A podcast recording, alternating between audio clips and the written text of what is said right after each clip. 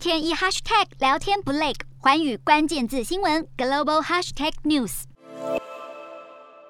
先前为您报道过，乌克兰控诉普丁在欧洲中心发动了一场全面战争，甚至可能演变成第三次世界大战，呼吁欧洲最主要的人权组织欧洲理事会将俄罗斯踢出去。而最新的消息是，大会宣布表决通过要开除俄罗斯的会籍，而这也是欧洲理事会史上首次逐出成员国，这意味着俄罗斯未来不能够再诉诸欧洲人权法院。好，欧洲理事会宣布，以两百一十六票同意、零票反对、三票弃权之下通过议案。大会一致认为，俄罗斯不能留在组织中。虽然在表决结果公布之前，俄罗斯已经先表示将自行退出，但这项表决结果仍代表着各国是反对侵略行动的强力回应。而欧洲理事会主席也表示，俄罗斯侵略乌克兰是不可以接受的。呼吁俄国要立即结束战争。